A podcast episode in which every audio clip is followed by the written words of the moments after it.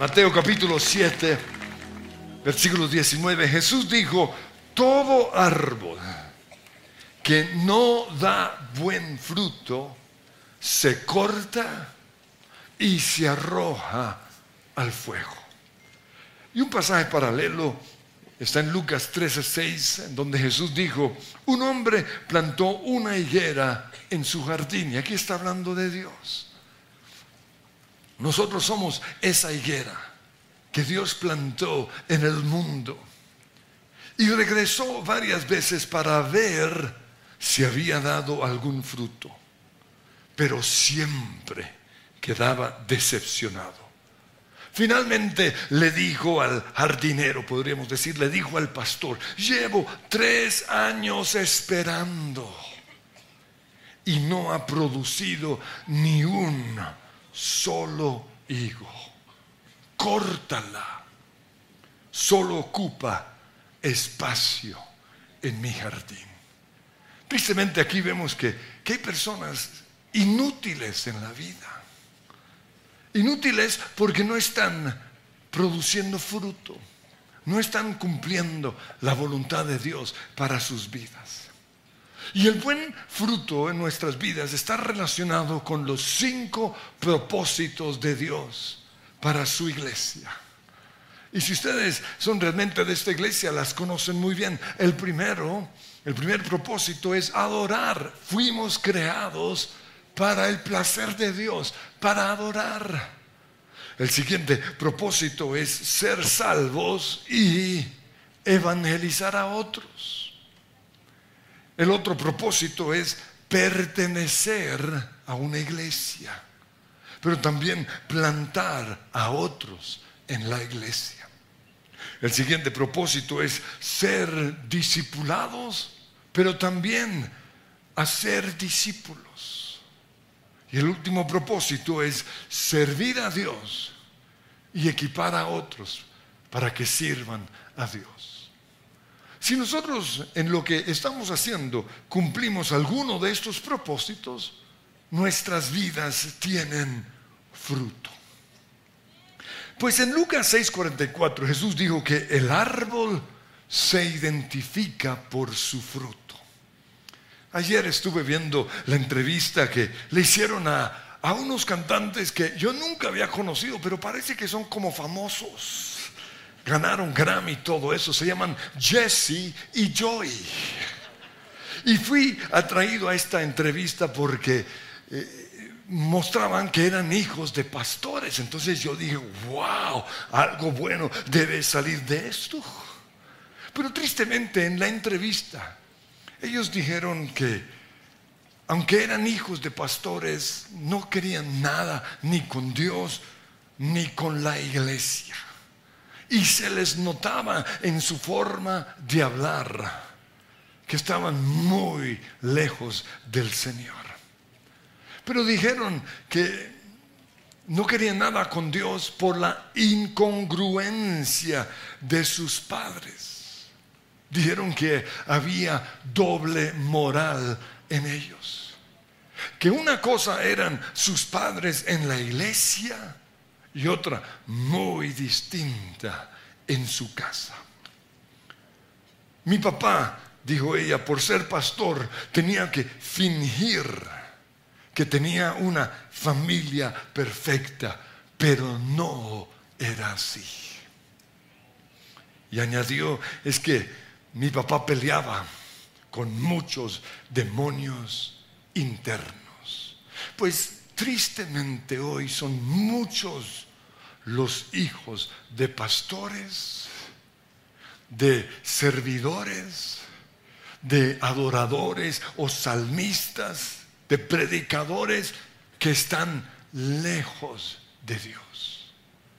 Y la Biblia dice que el árbol se conoce por su fruto. En la traducción viviente, Lucas 6, 44 dice, el árbol se le identifica por su fruto. Yo no soy de los que se descrestan ante los predicadores famosos o los buenos cantantes cristianos o con la unción que ellos tienen. No, no. yo siempre analizo la vida de sus hijos. Si yo veo que sus hijos aman a Dios, que sus hijos están comprometidos con Dios y con su iglesia, esa persona tiene fruto, tiene credibilidad, tiene autoridad, porque el árbol, dijo Jesús, se le identifica por su fruto. Una de las razones por las cuales tenemos a Orlando y a Claudia como parte del equipo de pastores de nuestra iglesia es por el fruto que yo he visto y que vi en sus hijas. Nuestros hijos hablan más que lo que nosotros decimos. Recuerdo hace un tiempo que, que estuvo predicando aquí uno de los predicadores más conocidos de todo el mundo. Y él quedó muy impactado con la pasión de mi hija y con su compromiso tanto con Dios como con, con, la iglesia. Y por eso al final le preguntó, ¿qué hicieron tus papás para que fueras una niña así de entregada al Señor? Eso es fruto. Pues si Jesús dijo que todo árbol que no da buen fruto se corta y se arroja al fuego, nosotros tenemos que eliminar las cosas inútiles que se hacen en las iglesias. Y esto lo digo como una persona que desde que nació ha estado en la iglesia. Recuerdo cosas en mi niñez que yo veía en la iglesia que no servían para nada. Y yo decía, pero ¿por qué hacen eso si, si no tiene fruto? una de las cosas era la reunión el domingo en la tarde. Les explico un poquito el contexto. Nosotros en la mañana nos reuníamos toda la iglesia porque esa era la tradición. Eso se hacía porque durante años se, hizo y se siguió haciendo. La tarde era, o el propósito de la reunión de la tarde era evangelístico, es decir, traer personas nuevas.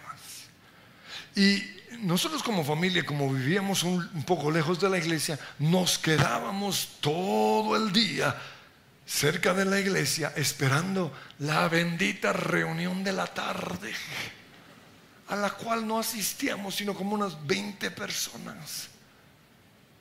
Entonces el propósito evangelístico de esa reunión no se daba, porque nunca en los 17 años que estuve o los 12 años que tuvieron esa reunión, nunca vino una sola persona nueva. Y era el culto más aburrido.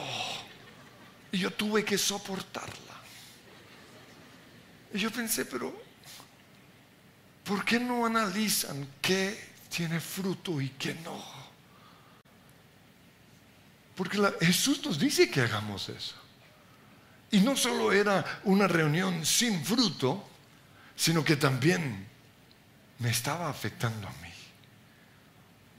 Es posible que los hijos de ese pastor hoy no tienen nada que ver con Dios porque los obligaron a ir a reuniones que no tenían fruto. Otra actividad que hacíamos eran las reuniones de la Semana Santa. Ahora, ¿por qué se hacían? Y, y, yo recuerdo que cuando se acercaba la Semana Santa yo odiaba esos benditos cultos. Decía, no, se hacían esas reuniones porque siempre se habían hecho. Y la razón por la cual se habían hecho era porque en las iglesias, en los barrios más populares, aprovechaban el fervor religioso de la gente que en ese tiempo buscaban de Dios. Y en esas iglesias producían mucho fruto, pero nuestra iglesia fue de las primeras que hubo aquí al norte de la ciudad. Eran las primeras iglesias en la clase media y clase alta. Y la gente aquí se iba toda para de vacaciones, estaban en Melgar, en Girardot. Entonces éramos los mismos de siempre, aguantando un predicador malo. Por eso odiaba esa reunión. Y esa fue la razón por la cual cuando nosotros iniciamos su presencia, no tuvimos reuniones en Semana Santa. O tomamos esa decisión. Lo único que hacemos es la misma reunión de los miércoles en donde tenemos la cena del Señor y la oración los jueves porque tienen fruto. Y Jesús dijo que todo árbol que no produce fruto debe ser eliminado, debe ser cortado. Las iglesias pobres también celebraban el 31 de diciembre, era el gran evento, eso había chocolate, tamal, buñuelos, uh, era tremendo. Pero en nuestra iglesia la gente prefería estar en sus casas que en la iglesia. Y recuerdo que era una reunión eterna, arrancaba a las 7 y teníamos que esperar hasta las 12 de la noche. Y yo ahí con mis nueve años, aguante. Y recuerdo que cuando ya se aproximaba a las 12, toda la gente linda, podríamos decir, o esa gente que yo quería, se largaba. Pues para estar con su familia. Y nos dejaban encartados con todos esos tamales, todo ese chocolate. Esos eran mis recuerdos. Por eso aquí también que eliminamos esa reunión del 31, porque no producía fruto. Otra actividad era la reunión de jóvenes. Desde 1975 hasta 1985, durante 10 años, nunca falté a ninguna de esas reuniones y fueron las peores de la iglesia porque supuestamente eran de jóvenes. Y los únicos jóvenes que íbamos eran mi hermana y yo. Yo, para esa gracia nos quedamos en la casa. Diez años. Con razón. Muchos hijos de pastores no quieren nada con Dios. Ahora, mis papás no fueron los culpables. Era la iglesia que que nos tomó la decisión de eliminar algo que no producía fruto. Por eso Jesús dijo, todo árbol que no da buen fruto se corta y se arroja al fuego. Otra reunión de la iglesia que no servía para nada eran las veladas. El último viernes de cada mes, de 7 hasta las 12 Ahora, para mi, mi esposa, esas fueron las mejores reuniones en su vida. No las de nuestra iglesia, las a donde ella iba. ¿Por qué? Porque tuvo su encuentro con Dios. Pero yo tuve que aguantarme 17 años. Y no solo eso, yo era el que lo dirigía. Peor todavía. Y yo tenía que mantener el momentum y la gente adorando. Y yo analizaba algo y era que los que llegaban a las 7 se iban a las 8, los de las 8 se iban a las 9, los de las 9. Y pues no seamos brutos. Y por eso aquí oramos que martes y jueves de 6 a 7. Se logra más con una hora en donde toda la iglesia está unida que con cinco horas con gente entrando y saliendo. Lo que no tiene fruto tiene que ser quitado. Por eso cuando nosotros nos volvimos una iglesia celular, nos aseguramos de que en nuestra estrategia quedara incluida los cinco propósitos de Dios para su iglesia. Adorar, evangelizar, plantar en la iglesia, disipular y servir. Y lo primero que hicimos fue quitar cualquier actividad o cualquier reunión que interfiriera con la estrategia celular. Eso significa que quitamos la reunión semanal de jóvenes que ya teníamos, porque ya estaba dando fruto, ya esta nueva reunión era espectacular, estaba llena de jóvenes. Pero queríamos que los jóvenes le dieran prioridad al grupo de conexión y al proceso de formación. Lo otro que quitamos fueron los eventos, porque los eventos agotan los eventos exigen mucho tanto de los organizadores como de la iglesia. Y lo quitamos para enfocarnos en el evangelismo y el discipulado. Pusimos una pausa a la formación teológica de Berea. Y lo hicimos para enfocarnos en el proceso de formación de la iglesia que se inicia con el encuentro. Después de ir a ese encuentro, ese retiro, venimos y tenemos los doce pasos para una sanidad total. Luego, después de eso, siguen los niveles, los tres niveles de formación, el semillero, el encuentro de conquistadores y muchas otras cosas más. Tuvimos que eliminar eventos para enfocarnos en la formación. Otra cosa que es bueno dentro de una iglesia es todo el trabajo misionero que se hace o la obra social. Y no estamos en contra de eso. Porque está bien tener estos proyectos con tal de que no desvíen a las personas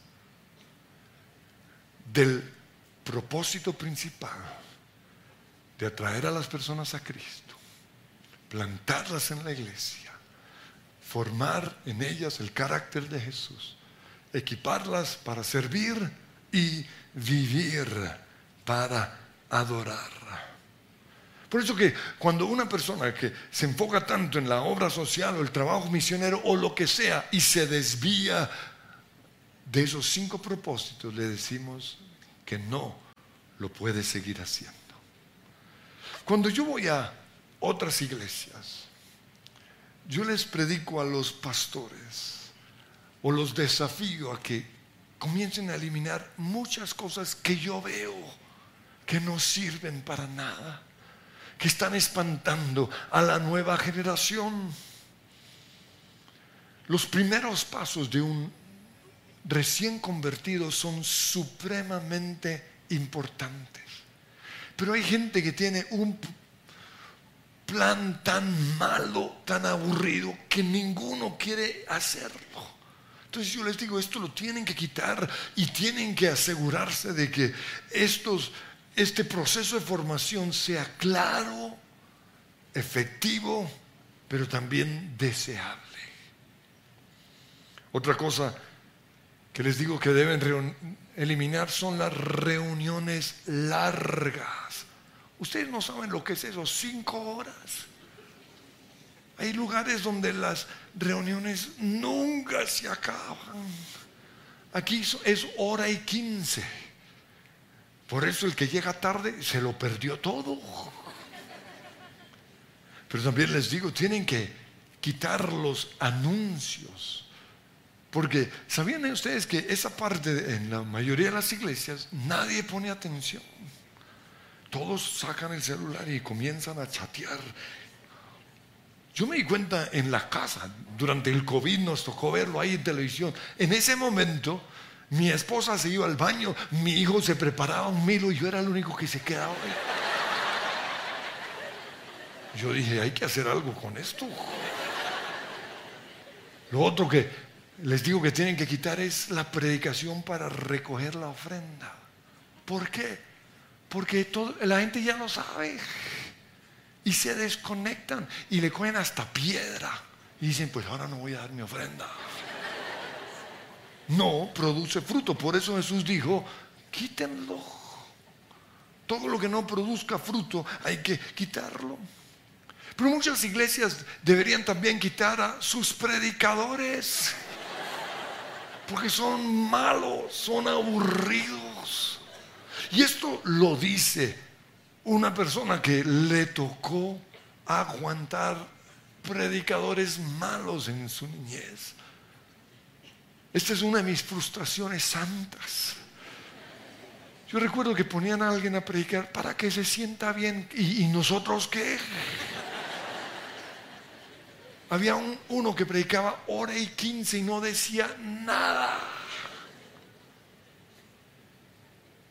Uno no hace las cosas para que la gente o para que unos pocos se sientan bien. No.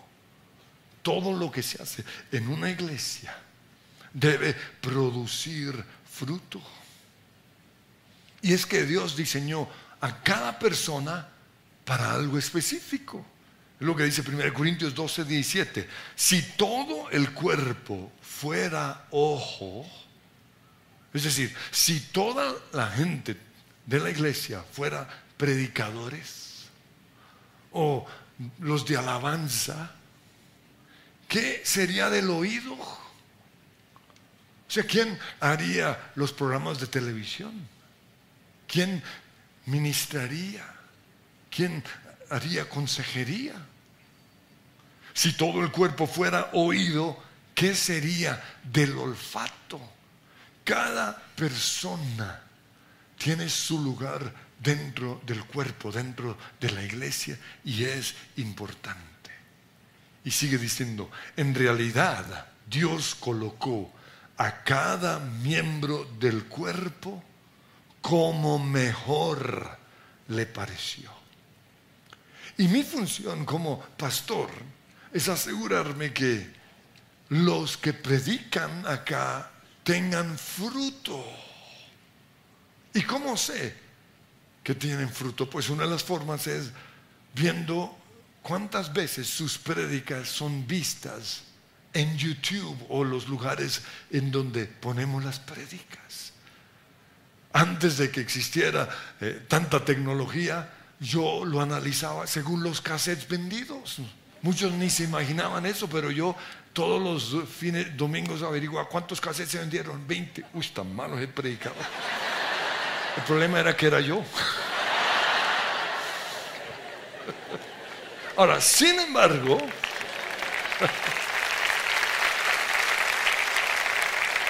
Las vistas no siempre dicen la verdad. Porque Maluma tiene muchas vistas. Pero eso no quiere decir que sus mensajes tengan fruto. Entonces por eso yo también tengo que analizar otras cosas. Hay prédicas con muchas vistas pero con poco fruto. Y también hay prédicas con pocas vistas, pero con mucho fruto. Por eso yo también mido la efectividad de un predicador por lo que el Espíritu Santo me dice. Porque el Espíritu Santo es un sapo. Pero más bien el Espíritu Santo quiere que haya fruto. Y el Espíritu Santo no es subjetivo. El Espíritu Santo es muy objetivo. Yo tengo que oír lo que Él me dice. Pero también analizo el fruto de un predicador según el fruto que su mensaje ha producido en mi vida. Otra forma en que sé la efectividad de un predicador es cuando leo mis apuntes. Porque yo escribo todo el mensaje. O antes cuando escribía en el computador, escribía todo. Y luego me iba a la casa y, leía y decía, ¿y este qué dijo? Nada. Pero cuando una persona tiene fruto y yo leo, ya ahora estoy haciéndolo con la mano otra vez para, para, para pues obligarme a, a ejercitar este don una vez más, pero también porque se aprende un poco más con el dedo, no sé por qué. Pero cuando yo leo mis apuntes de unos mensajes, yo digo, wow, Dios me habla. Pero también yo veo el fruto de una persona oyendo lo que dice la gente, oyendo a mis hijos que representan a la nueva generación. Porque si a ellos no les gusta, tampoco les va a gustar a los otros jóvenes de la iglesia. Y ellos muchas veces dicen lo que la gente de su edad está diciendo. Yo oigo lo que mi esposa dice. Pues también Dios me permite enterarme de lo que gente de la iglesia está diciendo. Recuerdo una ocasión que una mujer dijo, la primera vez que por fin traje a mi marido a la iglesia, predicó y dio el nombre de una persona. Y luego dijo, a mi marido no le gustó nada.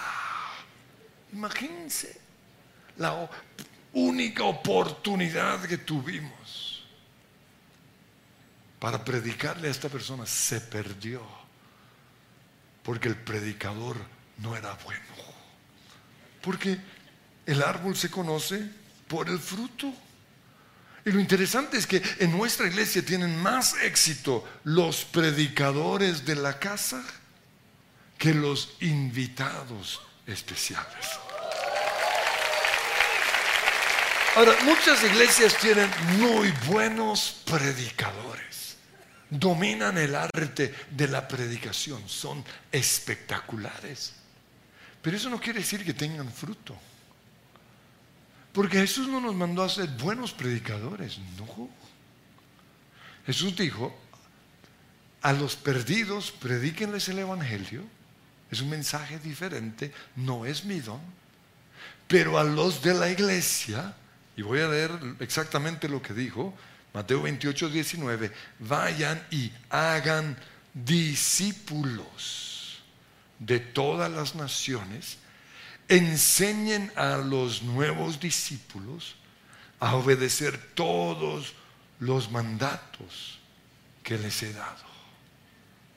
Entonces, no se trata de yo descrestar como predicador, no. Se trata de estar formando discípulos, de enseñarles lo que deben hacer. Tienen que salir de aquí con una decisión hecha, con una tarea. Y hacer discípulos es algo tan fructífero que por eso nosotros hemos diseñado eh, materiales como este, los 12 pasos para una sanidad total.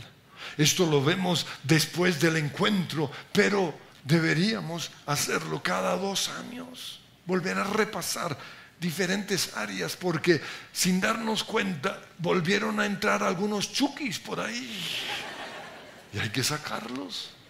Pero no solo eso, también tenemos este material, se llama herramientas para ser libres. En la primera reunión me di cuenta que casi nadie lo conocía, con razón. Allá está en el coffee. ¿Por qué?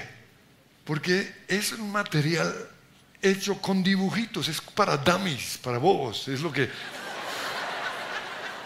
cómo puedo autoliberarme, pero también cómo puedo liberar a otros. Es todos los doce pasos de manera muy práctica y muy sencilla. Otra cosa que con lo cual desafío a los pastores es con su iglesia de niños. Porque hay iglesias en donde el ministerio de niños es una guardería o sea, mientras los papás están alabando al Señor y, oyendo la prédica, los hijos están viendo disque a Batman. Salen más endemoniados que como entraron. No. La iglesia de los niños es un lugar en donde tenemos que estar formando a esa nueva generación, enamorándolos de Dios, liberándolos cuando es necesario. Y cuando una persona decide irse de, la iglesia, yo siempre le hago la siguiente pregunta, ¿y tus hijos qué? Porque sí, cometemos muchos errores en la iglesia, tenemos este tesoro en un vaso de barro, pero la iglesia de los niños que nosotros tenemos es la mejor de todo el mundo.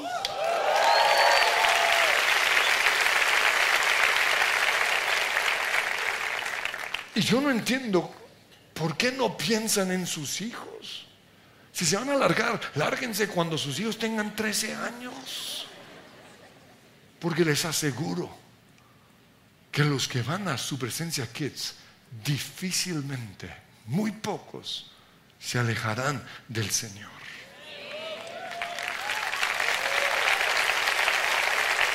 El árbol, dice Jesús, que no produce fruto, tiene que ser quitado. Por eso también nosotros los, los pastores tenemos que analizar muchas de las cosas que hacemos que no tienen fruto. Como por ejemplo, predicar en ciertos lugares. Yo no soy un predicador itinerante, a mí no me gusta ir de iglesia en iglesia, pero lo hago porque un día el Señor me dijo, tienen que llevar lo que yo les he dado a otras iglesias. Y lo he hecho. Pero a veces me invitan simplemente como una carnada para atraer a la gente que me conoce. Pero no me llevan porque quieren aprender de mí. Yo voy a muchos congresos, pero a veces es una perdedera de tiempo terrible, cuatro días. Salgo con dolor de cabeza, de, espalda y todo. Lo hago porque necesito aprender de otros. Lo hago también para fortalecer relaciones, pero hay cosas que, que es que son totalmente inútiles.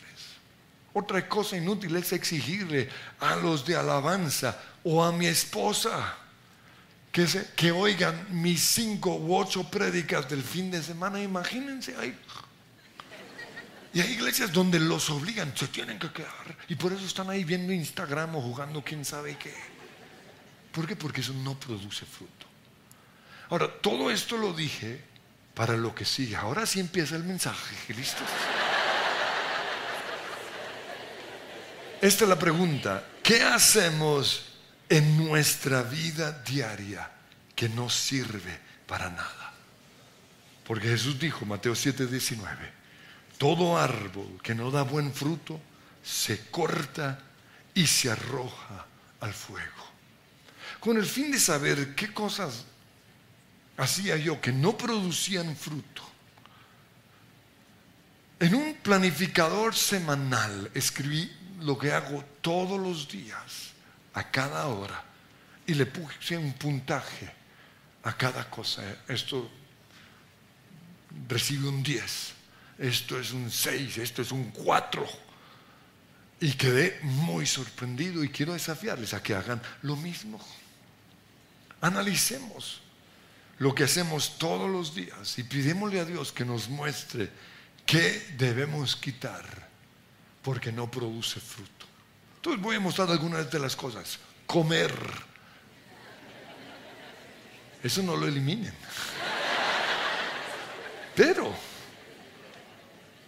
¿estamos logrando el fruto de tener un cuerpo saludable?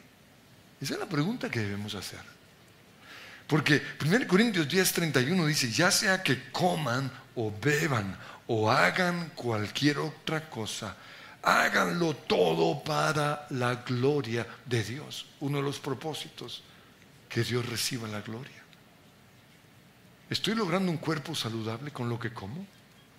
Otra actividad, dormir. También nos toca hacerlo. Pero aquí tenemos que analizar lo siguiente. Los conocedores dicen que debemos dormir de 7 a 8 horas todos los días. Si dormimos menos es malo, pero también si dormimos más es malo. Entonces debemos preguntarnos, ¿está siendo fructífero mi tiempo de dormir? Es decir, ¿estoy durmiendo bien? ¿O me estoy levantando cada hora? Porque si no tengo un tiempo bueno al dormir, probablemente es porque estoy durmiendo demasiado o estoy pereciendo demasiado. Me está haciendo falta un poco de ejercicio. Dice Proverbios 3:24, al acostarte no tendrás temor alguno te acostarás y dormirás tranquilo. Otra cosa, el trabajo. ¿Qué tan fructíferos estamos siendo en nuestro trabajo?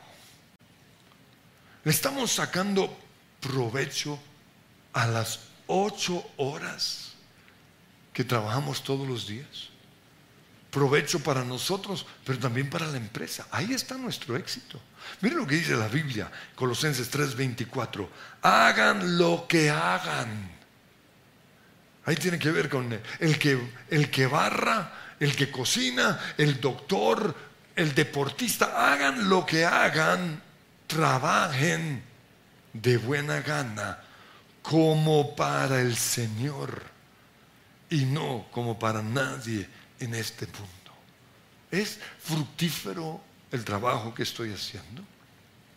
Otra cosa, el estudio. Todos debemos estudiar. De hecho, debemos estudiar toda nuestra vida. Pero hay personas que por el estudio están descuidando los cinco propósitos de Dios para sus vidas. O sea, no viene a la iglesia, no, no puedo ir. Ahí me muestra que, que ese estudio no está siendo fructífero. Ahora dirán, no, en 10 años vuelvo, pero ¿qué tal se muera antes? Leer la Biblia. Mire, leer la Biblia es una de las prácticas más fructíferas que puede tener el ser humano. ¿Por qué? Porque cuando yo leo la Biblia todos los días, conozco a Dios, conozco su voluntad. Y no solo eso, la Biblia garantiza éxito en Josué 1.8 para los que leen y obedecen la palabra del Señor. Otra actividad muy fructífera es la oración. Yo les puedo asegurar que las personas que se han ido de la iglesia es porque no leían la Biblia y no oraban. Porque si uno ora y uno lee la Biblia, uno jamás se va a alejar de Dios. Orar es muy fructífero porque cuando oramos, adoramos. Cuando oramos, proclamamos lo que somos en Cristo, salvo, perdonado, sano. Cuando oramos, renovamos nuestra mente. Porque todos los días nuestra mente es bombardeada con negativismo, con incredulidad, con temor. Cuando oramos, echamos fuera a los demonios. Cuando oramos, la Biblia dice, la oración de fe sanará al enfermo. Somos sanados. Cuando oramos, hablamos las cosas que no son como si fueran. El poder de la oración. Pero otra actividad muy fructífera es venir a la iglesia. Yo sé que para muchos venir es, entre comillas, perder una hora o más de viaje. Pero por una hora y quince y todo lo que Dios hace en este tiempo es algo muy fructífero pasar tiempo con nuestra esposa, con nuestros hijos, con nuestra familia. Eso tiene un puntaje muy alto, un 8. Pero luego vienen cosas como ver series, películas, deportes, televisión. Eso no es muy fructífero, pero en muchos ocupa mucho de su tiempo. Y cuando yo hice mi, mi calendario o mi planificador, me di cuenta que tenía que reducir un poco de tiempo que le dedicaba a ver deporte. Otra cosa es hacer deporte y o ejercicio. Ahora, es una actividad más provechosa que ver televisión. ¿Por qué? Porque estamos fortaleciendo este cuerpo para cumplir con la misión de Dios. Pero a veces puede alejarnos o apartarnos de los cinco propósitos de Dios para nuestras vidas. Tuve que incluir la siguiente porque es algo que ya está agarrando mucho a gente y son los videojuegos. ¿Qué tan fructífero está siendo para mi vida todo el tiempo que pierdo jugando? Quiero hacer una paráfrasis de Génesis 4.7. Ahí dice, el pecado está a la puerta. Quiero cambiar el pecado por el juego. No estoy diciendo que sea pecado. Pero es muy similar al pecado. El juego está a la puerta, al acecho y ansioso por controlarte. Pero tú debes dominarlo y ser su amo. El juego no puede controlarnos. Y hay personas que están perdiendo más tiempo jugando que durmiendo, más de siete horas jugando. Y esto mismo se aplica a las redes sociales. Son otra bestia que está controlando a las personas. No podemos ser esclavas o esclavos de las redes sociales. Somos nosotros los que debemos dominar las redes sociales. Otra cosa que hacemos todos los días son los pasatiempos o los hobbies como el piano, la música, la pintura, cantar, escribir. Y todas estas cosas pueden ser o útiles o inútiles. Por eso debemos pedirle a Dios que nos muestre cómo hacer que sea algo provechoso. Ahora, todos estos pasatiempos deben ser quitadas de nuestras vidas cuando nos impiden hacer cosas más provechosas, como venir a la iglesia, pasar tiempo con nuestra familia o con nuestros amigos. Por eso recuerdo una vez más lo que dice el Señor en Mateo 7:19, todo árbol que no da buen fruto se corta y se arroja al fuego. Quiero que nos pongamos en pie. Y le van a pedir al Espíritu Santo que les hable en este momento. Le van a pedir, Espíritu Santo, muéstrame qué cosas debo eliminar de mi vida. Simplemente porque no producen fruto. Quizás no son pecaminosas, pero me están quitando tiempo que podría dedicar a algo mucho más provechoso. Señor, hoy tomamos la decisión de no dejar que nada nos gobierne, que nada nos controle. Más bien que tú nos estés controlando. Tú que conoces los tiempos, oh Dios, nos puedes mostrar qué podemos hacer que sea provechoso, que sea útil que produzca frutos, Señor. Hazme brillar con tu luz, que seas tú en mí.